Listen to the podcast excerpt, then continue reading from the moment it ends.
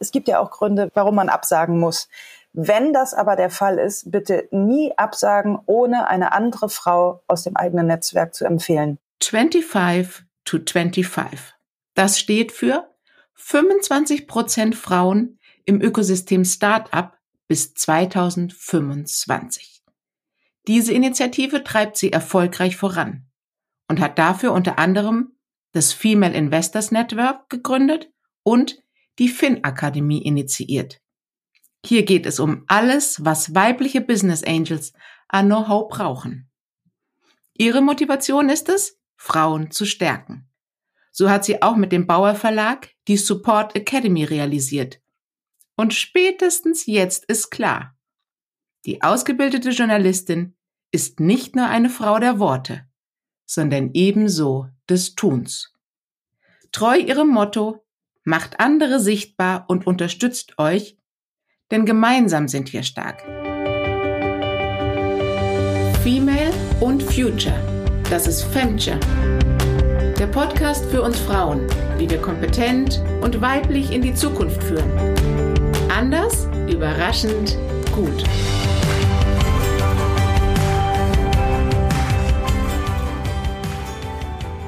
Begrüßt mit mir Svenja Lassen. Hallo, sehr schön. Ich freue mich dabei zu sein. Im Female Founders Monitor gibt es tatsächlich gute Nachrichten. Der aktuelle Gründerinnenanteil steigt auf 20 Prozent.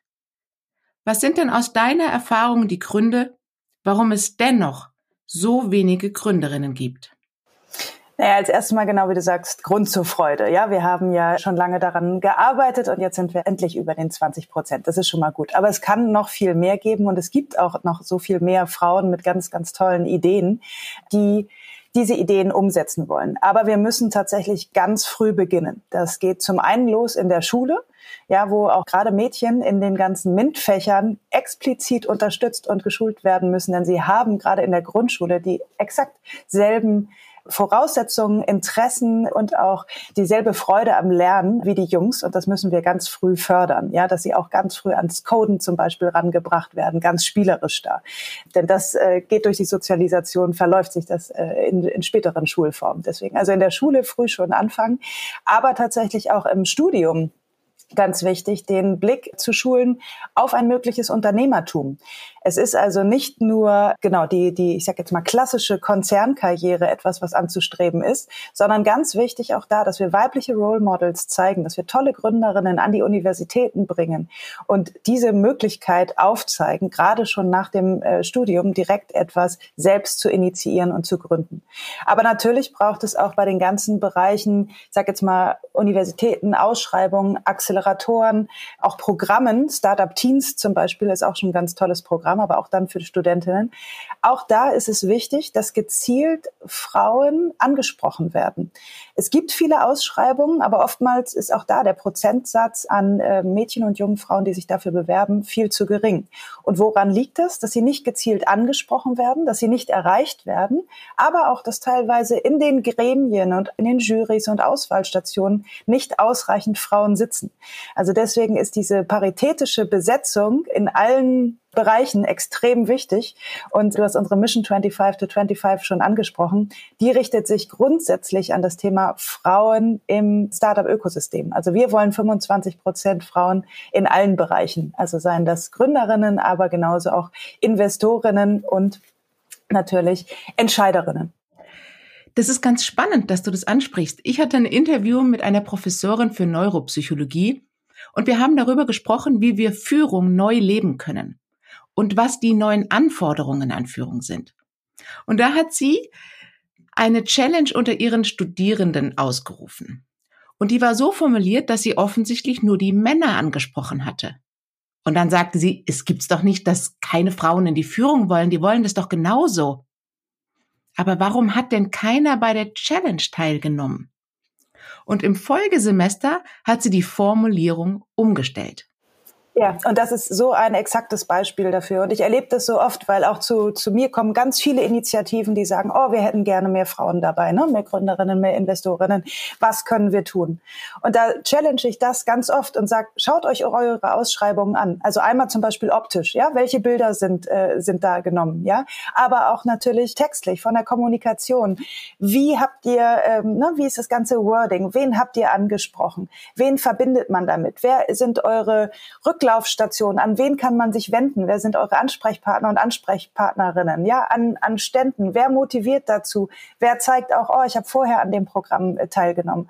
Und das ist so wichtig, dass diese Initiativen intern erstmal schauen, hm, haben wir wirklich alle angesprochen, ja, und äh, fühlen sich auch auch da rückzuversichern, ja, hier an die Studentinnen oder an, an potenzielle die Zielgruppe, fühlt ihr euch damit angesprochen oder fehlt euch etwas?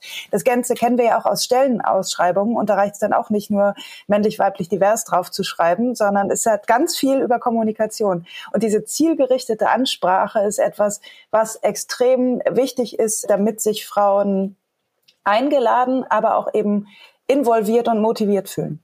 Genau. Und ich denke, da sprichst du einen wichtigen Punkt an, dass wir uns auch trauen, dann uns zu exponieren und rauszugehen. Also, das ist das, was du mit motiviert sein meinst. Hey, ich fühle mich dort direkt angesprochen. Ich habe eine Basis, wo ich in die Kommunikation einsteigen kann. Und deswegen traue ich mich das auch. Du hast jetzt hier schon ein paar Rahmenbedingungen zur Sprache gebracht, die eine positive Veränderung erzielen. Wie erlebst du das dann auch mit Vereinbarkeit von Familie und Beruf? Ganz, ganz wichtiges Thema, natürlich. Ja, grundsätzlich im Unternehmertum hatten wir auch gerade gestern auf einer Veranstaltung, wo es ein Grußwort unserer unserer Stadträtin auch gab. Allein das, wenn man sieht, wie viele Mütter in Teilzeit sind, ja, wenn wir denen, die Vollzeit arbeiten wollen würden, ab sofort die Möglichkeit geben würden der Kinderbetreuung, ja, dann hätten wir auf einen Schlag, was hat sie gesagt, glaube ich, 800.000 Arbeitsplätze, also Fachkräfte mehr in Deutschland. Ja, und das Gleiche gilt natürlich genauso für Gründerinnen. Für Gründerinnen ist es ja noch schwieriger, weil du in der Form ja gar keine klassische Elternzeit hast oder nehmen kannst. Ja, du wirst überhaupt nicht in der Form abgesichert. Und es muss also möglich sein, dass nicht die Entscheidung ist, gründe ich oder gründe ich eine Familie, sondern dass beides miteinander geht. Und da müssen wir ganz, ganz dringend dran an die Rahmenbedingungen, müssen die Kinderbetreuung ausbauen, müssen aber auch natürlich das ganze Thema Care-Arbeit ja neu diskutieren und besser verteilen. Denn auch die leistet noch immer oder leisten noch immer zum großen Teil Frauen. Und auch das kann nicht sein. Also zu einem, zu einem Kind gehören rein biologisch mehrere Parteien und genau die sollten sich auch um die Betreuung kümmern. Absolut.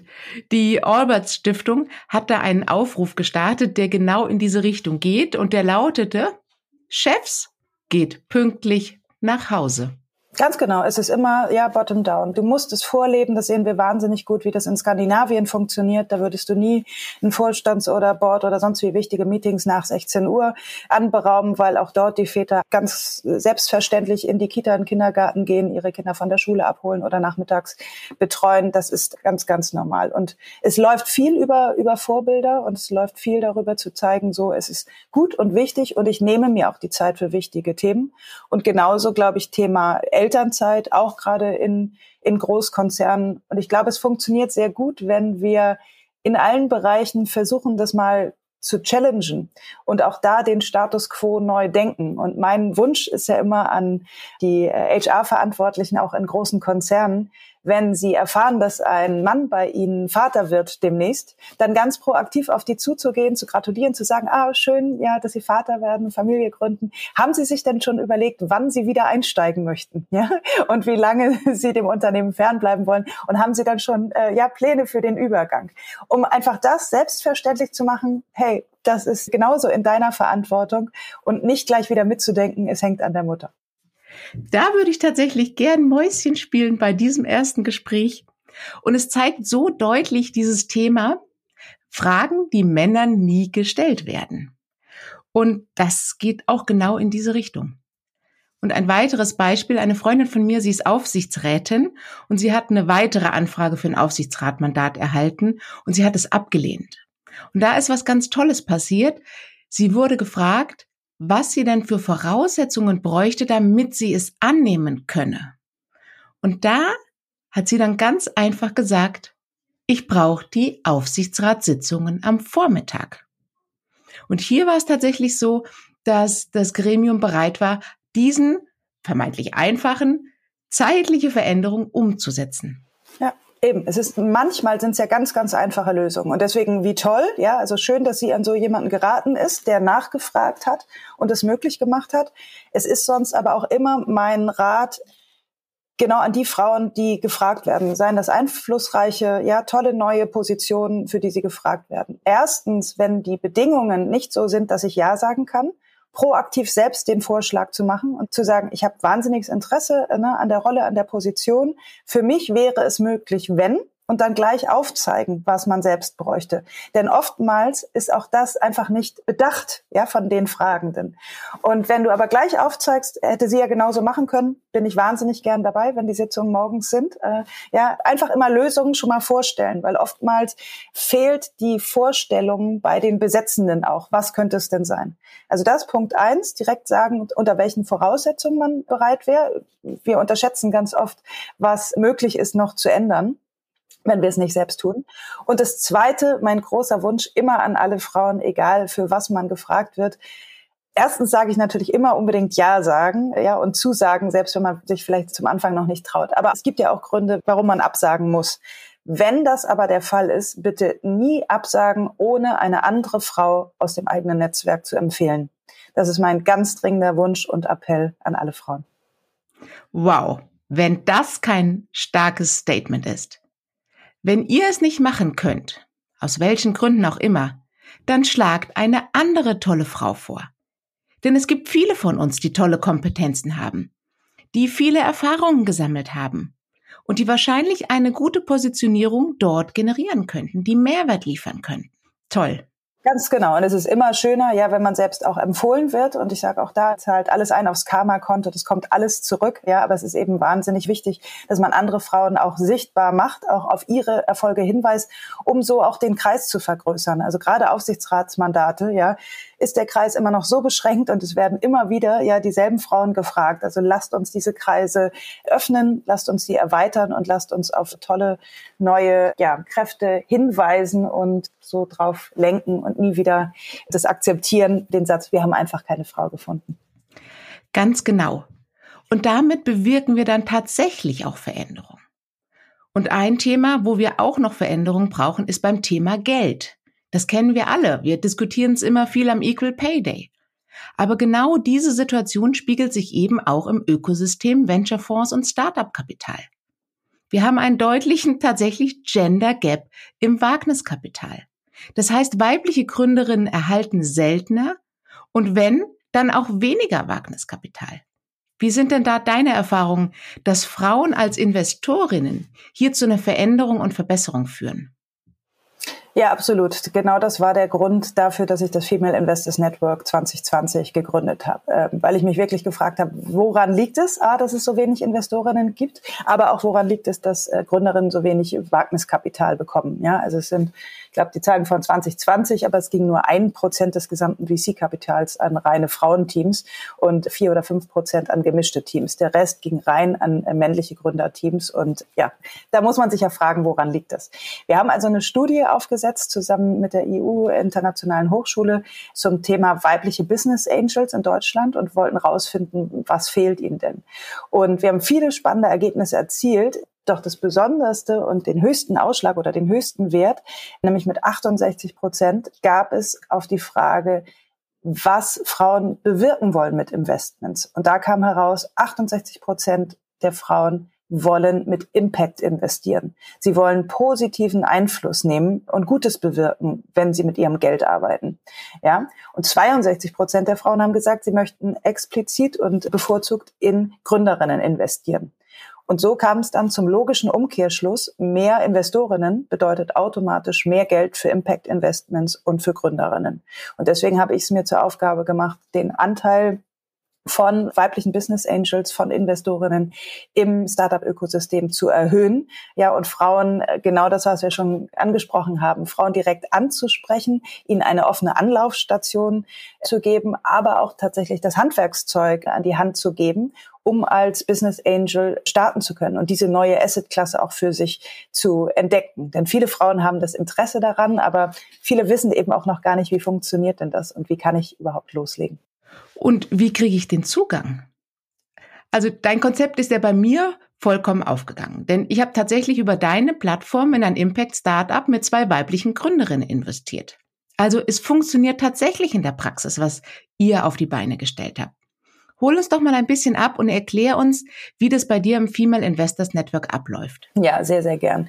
Also erstens ist das Netzwerk ganz bewusst offen für alle Frauen, die sich für das Thema interessieren. Ähm, ja, auch wenn es Investorinnen-Netzwerk heißt, ich muss noch nicht investiert haben. Ich kann wirklich sagen, mich interessiert das Thema, ich möchte lernen und ich möchte perspektivisch vielleicht auch später investieren und ich möchte dazu beitragen, dass wir den Frauenanteil heben. Das ist schon mal Punkt eins und ganz wichtig. Dann rein von der Organisation. Wir machen monatliche digitale Lunch and Learns. Das sind einstündige Termine, wo Expertinnen über verschiedene Startup- und investmentrelevante Themen sprechen. Wir uns online in Webinaren einwählen, Fragen möglich sind, um diese Expertinnen ganz, äh, ne, ganz explizit äh, den Fragen zu stellen. Wichtig ist uns dabei, das Wissen gegenseitig auszutauschen und zu teilen. Ich sag mal, Wissen wird mehr, wenn, ne, wenn wir es teilen. Und deswegen ist es da auch wichtig, dass sowohl die erfahrenen Investoren ihre Erfahrungen teilen, als auch die neuen und angehenden alle Fragen stellen können. Und das ist zum Beispiel auch ganz wichtig. Bei uns ist wirklich jede Frage erlaubt. Gerade zum Anfang ist auch vom Vokabular gibt es einiges, was man, was man sich erst aneignen muss. Also deswegen äh, bieten wir eine geschützte Anlaufstelle und einen Raum, wo man sich erstmal aus ausprobieren kann. Wir haben darüber hinaus auch eine eigene geschlossene LinkedIn-Gruppe, wo ich ganz viele Events, Veranstaltungen, Themen, aber natürlich auch spannende Gründerinnen, Pitch-Decks, alles Mögliche teile und die Teilnehmerinnen ganz genauso. Also da können wir uns auch im geschützten Raum austauschen. Und wir bieten natürlich auch Live-Events an, denn Wissensvermittlung funktioniert immer gut, aber das Netzwerken ist natürlich auch noch schöner persönlich. Wir sind in ganz Dach aktiv, also deswegen in ganz unterschiedlichen Städten und auch gerne mit Co-Veranstaltern zusammen diese Events. Das ist sehr schön, hatten wir, hatten wir gerade gestern Abend. Und das Besondere, wir haben letztes Jahr die Female Investors Network Academy, also kurz Fin Academy gelauncht. Die habe ich zusammen mit Carla Schönecke aufgesetzt, weil wir gemerkt haben, dass es zwar viele Frauen gibt, die sich für das Thema interessieren, aber typisch Frau erstmal natürlich mehr wissen wollen. Die sagen, ah ja, ich finde es spannend, aber ich weiß noch nicht so richtig, ich kann nicht so starten, ich bräuchte erst ein bisschen Grundwissen. Und dann haben wir uns gesagt, gut, wenn der Bedarf da ist, dann entwickeln wir das. Und so haben wir ein sechs Wochen Webinarprogramm entwickelt, wo du alle Basic lernst rund ums Thema Startup Investments. Also die wichtigsten Begrifflichkeiten, die du wissen musst. Wie ist ein Startup aufgebaut? Wie ist ungefähr die Lebensdauer? Wie schaue und beurteile ich ein Pitch Deck, ja, worauf kommt es beim Pitch, beim Team an? Wie ist aber auch meine eigene Investment Thesis? Also warum will ich denn investieren und in wen? Und dann natürlich auch die ganzen rechtlichen und steuerlichen Thematiken, damit man danach einfach gerüstet ist und sagen kann, so, ich kann loslegen. Und das Besondere eben auch da dabei sind zwar Webinare, die sind aber live und wir erwarten auch von den Teilnehmerinnen, dass sie live dabei sind, weil wir das sogenannte kohortenbasierte Lernen anwenden. Das heißt, die Frauen lernen miteinander und bilden eine Community. Sie lernen sich also untereinander kennen. Wir haben immer wieder Breakout-Sessions und bringen die angehenden Angels zusammen gemäß, sei es ihrer Region oder gemäß ihrer Interessensgebiete oder auch auf Zufallsbasis, sodass danach sie einen Kreis von jetzt sind wir 35 Teilnehmerinnen, dass sie ne, über 30 andere Frauen haben, die sie nach diesen sechs Wochen fragen können. Hey, kommst du mit mir gemeinsam auf das nächste Event? Wollen wir auf dieses Pitch Deck zusammenschauen? Was hältst du davon? Also, dass du nicht allein bist, sondern gleich weißt, oh, jetzt kannst du starten und kannst dann, und darum geht's ja langfristig als Ziel, ja, wir wollen ja mehr Diversität, und dass sie dann auch sozusagen so, dass ja nicht nur Rüstzeug haben, sondern sich auch so selbstbewusst und gut fühlen, dass sie sagen, oh, jetzt schließen wir uns anderen Business Angel Netzwerken an. Ja, jetzt gehen wir auf andere Veranstaltungen. Jetzt mischen wir vielleicht da mal, ne, die, die, weiß ich nicht, männliche, männliche Gruppe von Investoren damit auf. Aber jetzt wissen wir, was für Fragen gestellt werden können und fühlen uns wohl in dem Setting, nachdem man sich im ersten Schritt in so einem ja, geschützten Raum ausgetauscht hat. Und das funktioniert wahnsinnig gut. Jetzt aktuell läuft gerade die dritte. Im April startet die vierte Fin Academy. Wir haben 200 Frauen auf der Warteliste und immer wieder Frauen, die das lernen wollen. Und deswegen freuen wir uns da wirklich. Wir werden in diesem Jahr vier Academies umsetzen und freuen uns über jede Frau, die was lernen will und natürlich auch über ganz viele Player in der Szene, die das ganze Thema Diversität unterstützen und so auch als Kooperationspartner der Academy auftreten. Toll. Das zeigt, dass ihr auf ganz vielen Ebenen mit den Frauen arbeitet. Und ich glaube, dass das auch den Erfolg ausmacht. Denn das, was ihr dort zur Verfügung stellt, hilft uns nämlich genau da, wo wir noch die nächsten Schritte gehen müssen. Denn sonst könnte man sich auch einfach einen Podcast anhören oder ein Fachbuch lesen. Aber bei euch hat man eben die Möglichkeit, und das fand auch ich so spannend, als ich bei euren Breakout-Sessions dabei war, tatsächlich ins Gespräch zu kommen. Und da war es dann auch egal, auf welchem Level man ist. Ich habe einfach meine Ideen und Einschätzungen und Fragen zu diesem Startup geteilt. Mhm. Und ich habe auch ganz offen gefragt, hast du das verstanden? Kannst du mir das erklären? Denn da sind oft Fachbegriffe gefallen, die aus der Industrie spezifisch kommen, die ich ehrlich gesagt noch gar nicht gehört hatte. Ja, und da konnte ich ins Sparring gehen, in Austausch gehen und konnte tatsächlich meine Hürde, die mich erstmal zurückgehalten hätte zu investieren, überwinden und dann den Schritt gehen.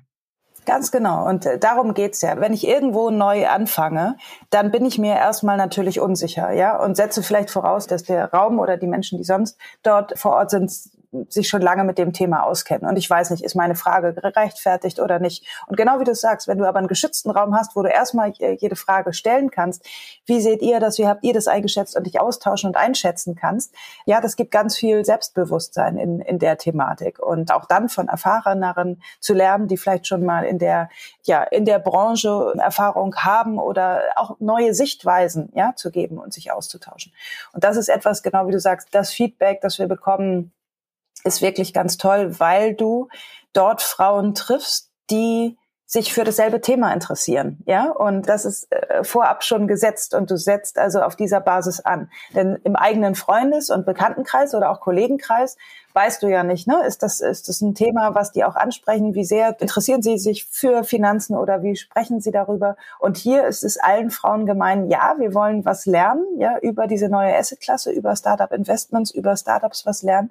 Und das ist eine wahnsinnig tolle erste Verbundenheit. Und das ist auch was, was wir extrem gespiegelt bekommen man hat auch gerade bei dem Event gestern eine Frau gesagt, das Beste war eigentlich, wie viel tolle andere Frauen ich durch die Academy im letzten Jahr kennengelernt habe.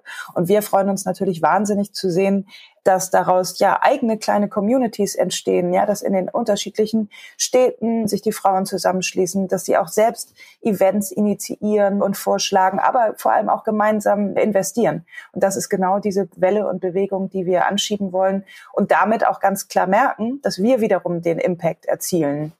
Das ist natürlich auch etwas, was ganz schön ist, weil nur als Beispiel, warum ich das Ganze auch gestartet habe, das Female Investors Network ist ja ein Unternetzwerk von Gateway Ventures, also mit denen wir die Finanzierungen machen.